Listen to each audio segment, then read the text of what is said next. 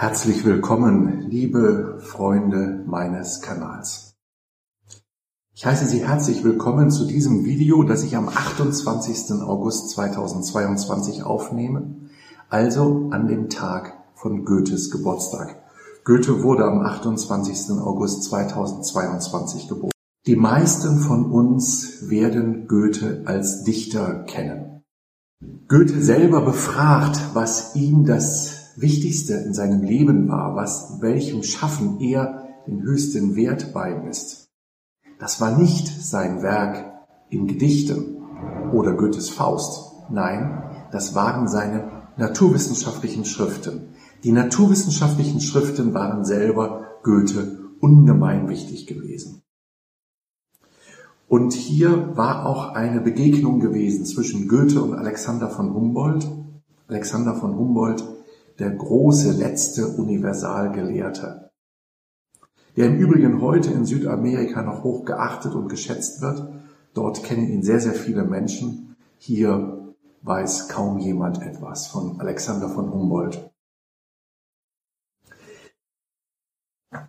Das Wesentliche ist, was ich auch gerade von diesen beiden Meistern gelernt habe, das ist das Beobachten der Natur, das Wahrnehmen der Phänomene, das in sich bewegen dessen, was ich beobachtet habe in der Natur und das fein säuberliche Reflektieren darüber, wie ich das Ganze hinterher bewerte und beurteile. Und dieses Wahrnehmen dessen, was die Natur an Phänomenen offenbart und dann das sehr vorsichtige Interpretieren dessen. Das ist eine Fähigkeit, die heutzutage massiv verloren geht. Oder vielleicht auch schon ganz weg ist. Zumindest in, in weiten Teilen unserer Gesellschaft, auch des wissenschaftlichen Diskurses. Messwerte werden mit der Realität verwechselt. Beispielsweise Messwerte von bestimmten Tests aus Rachenabstrichen werden mit der Realität verwechselt. Hier findet eine Konfusion des Denkens statt, die schon erstaunlich ist. So viele Jahrhunderte nach Beginn der Aufklärung im Abendland. Ich hätte das selber vor wenigen Jahren kaum für möglich gehalten, einmal in einer solchen Gesellschaft zu leben, die wirklich weit hinter die Qualitäten der Aufklärung zurückfällt. Es ist unglaublich, es ist unfassbar. Und auch in der Medizin muss ich sagen, bin ich seit Jahren und nicht erst seit Corona sehr unglücklich darüber, dass die meisten Ärzte nur in der Lage sind, linear von A nach B, von B nach C, von C nach D zu denken. Aber kein Arzt ist in der Lage, einen Zusammenhang zwischen A und D zu sehen, also den entfernt liegenden Phänomenen. Und da kann ich selber meinem Schicksal nur dankbar sein, das mich sehr früh in Verbindung gebracht hat mit der Meteorologie und mit der Geophysik und ja zwei Bereiche, mit denen ich mich heute auch noch intensiv verbunden fühle und wo ich auch täglich auf dem Laufenden bleibe. Weil hier gerade in der Meteorologie können wir lernen, wie weit entfernte Phänomene miteinander in Beziehung treten können.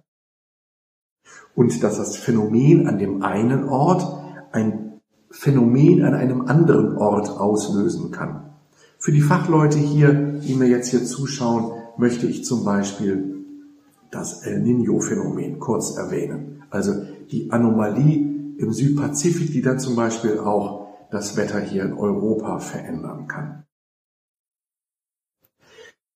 Und dieses Nicht-Denken können in linearen Zusammenhängen führt dann zum Beispiel auch zu dem großen Unverständnis gegenüber der Homöopathie oder gegenüber dem, was die Heilkraft von Gedanken ausmacht.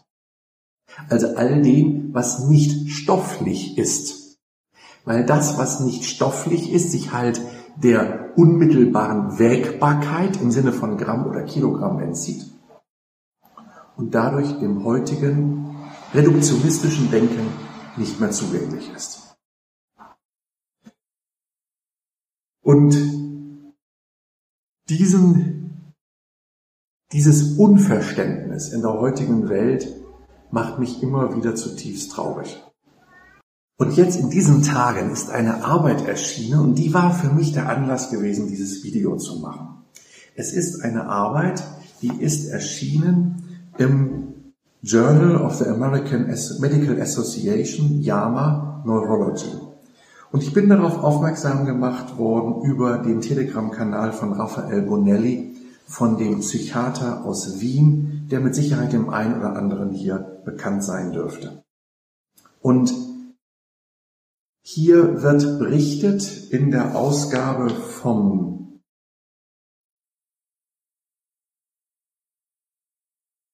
Sorry, das kann ich jetzt gerade nicht sagen, von wann die ist. Es ist jedenfalls gerade erst erschienen vor wenigen Tagen. Ich habe es selber kontrolliert auf der Webseite von der Zeitung. Und hier wird ein Erfahrungsbericht geteilt von einer Neurologin, die auf Honolulu arbeitet. Und diese Neurologin, die hat bestimmte Fähigkeiten im Bereich der Neurologie, wo sie nicht vertreten werden kann von anderen Kollegen. Und sie reist herum wohl offensichtlich in der Gegend, um ihre Tätigkeit als Neurologin auszuführen. Und sie ist eben in diesen Fähigkeiten nicht vertretbar. Und sie berichtet folgenden Vorgang. Nun, diese Ärztin berichtet ihre Erfahrung mit einer Erkältung. Da ein Heimtest auf Covid negativ war, ging sie selbstverständlich auch weiter auf die Arbeit. Zwar fühlte sie sich am Abend erschöpft, hatte die Nase verstopft und hustete ein wenig. Aber wie all die Jahre zuvor half Ibuprofen, um die Symptome zu kontrollieren. An dieser Stelle sagt sie noch scherzhaft, vielleicht sollten wir die Covid-Beschränkungen lockern und es dem Einzelnen überlassen, ob er zur Arbeit kommt oder nicht, so wie bei jeder Erkältung. Sie beschreibt sehr treffend einen Krankenhausalltag, dass, wenn einer krank macht, andere halt mehr arbeiten müssen und speziell, wenn man eine Nische ausfüllt. Aber in welchem Arbeitsumfeld ist das anders? So geht es also auch unserer Neurologin auf Honolulu. Nun, es ist absehbar, worauf diese Geschichte hinausläuft. Eines Tages ist der Test positiv. Jetzt greifen die Corona-Quarantäne-Regeln. Und jetzt zitiere ich einmal, was die Kollegin selber dann dazu sagt.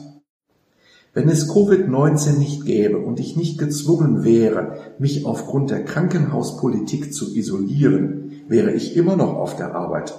In diesem Stadium der Pandemie ist Covid-19 nicht so tödlich und die meisten Menschen, die sich infizieren, werden nicht ernsthaft krank. Das heißt aber nicht, dass meine Aktion nicht einen Schmetterlingseffekt hat und das Virus möglicherweise auf andere Menschen übertragen wird. Wenn ich jedoch über den Welleneffekt nachdenke, den unsere Aktion auslösen kann, wird mir allmählich klar, dass dieser Welleneffekt nicht auf Covid-19 beschränkt ist. Das gilt auch für andere Viren, normale Erkältungsviren, Grippe und andere. Auch wenn die meisten von uns das Virus überstehen, kann doch irgendwo eine gefährdete Person erkranken. Wenn wir etwas aus der Pandemie gelernt haben, dann ist es dieser Schmetterlingseffekt, dass unser Leben mit dem der anderen verflochten ist.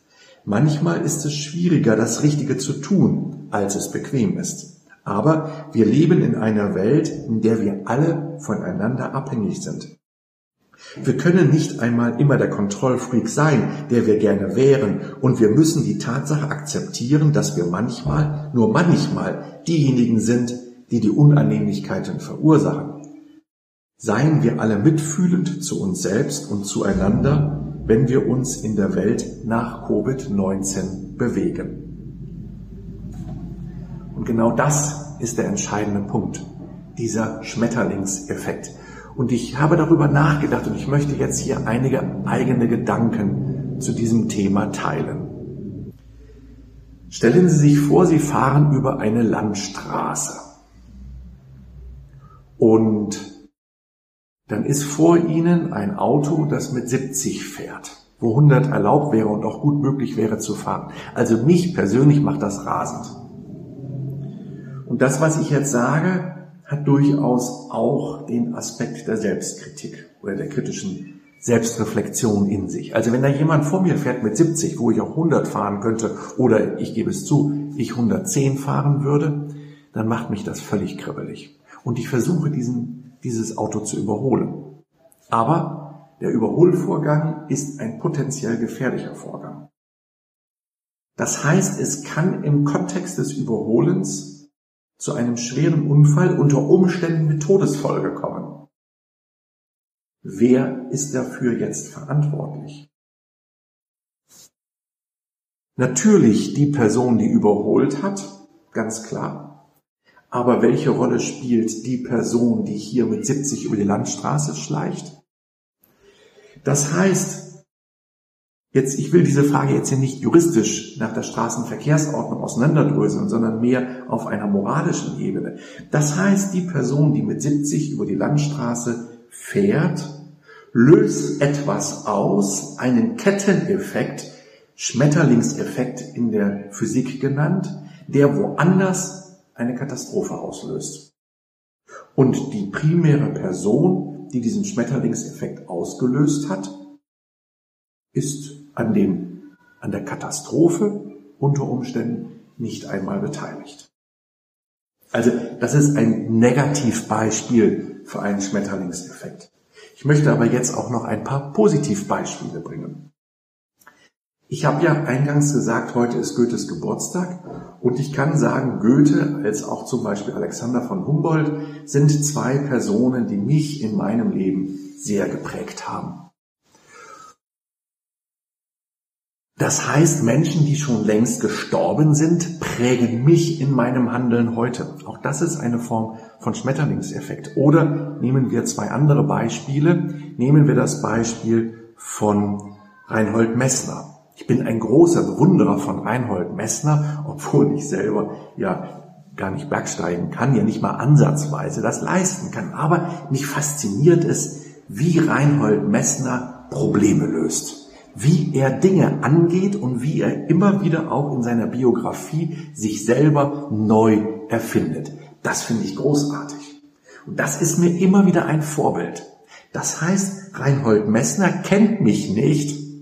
Ich weiß nur von ihm. Ich habe einmal die, das Glück gehabt, ihn in Kiel bei einem Vortrag live erleben zu dürfen, aber ich habe auch kein Autogramm von ihm bekommen oder sowas. Das heißt, er weiß gar nicht, dass es mich gibt.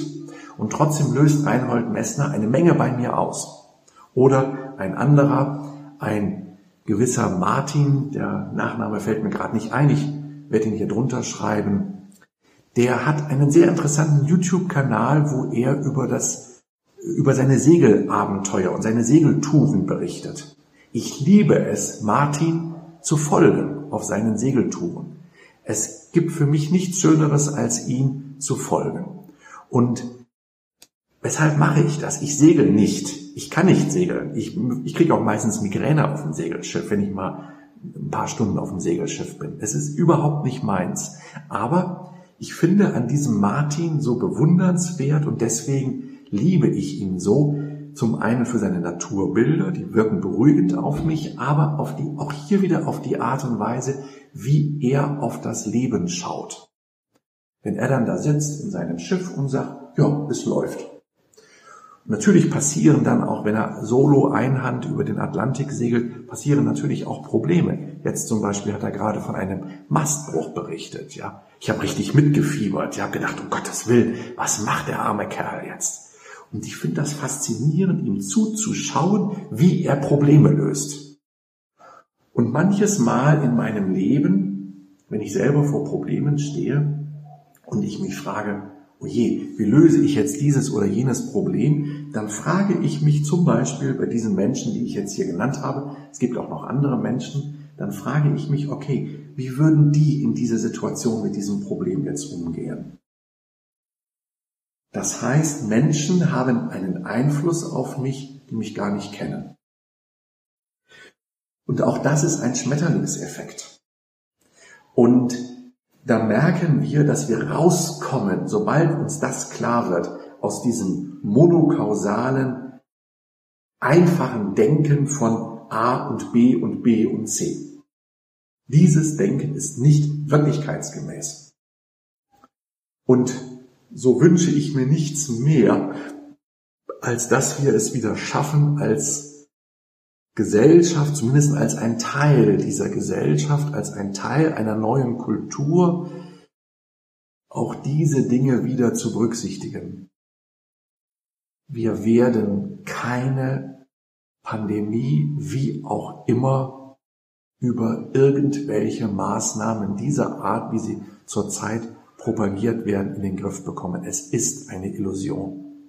Es ist eine Illusion auch bei ganz vielen anderen Themen. Wir rennen dort Trugbildern hinterher. Trugbildern, wie sie in Goethes Faust beschrieben werden, auf dem Boxberg beispielsweise. Ja, also das als mein Wort zu Goethes Geburtstag. Einige Gedanken dazu. Goethe, moderne Physik, Schmetterlingseffekt, Welleneffekte und unsere gegenwärtige Situation hier in unserer Gesellschaft.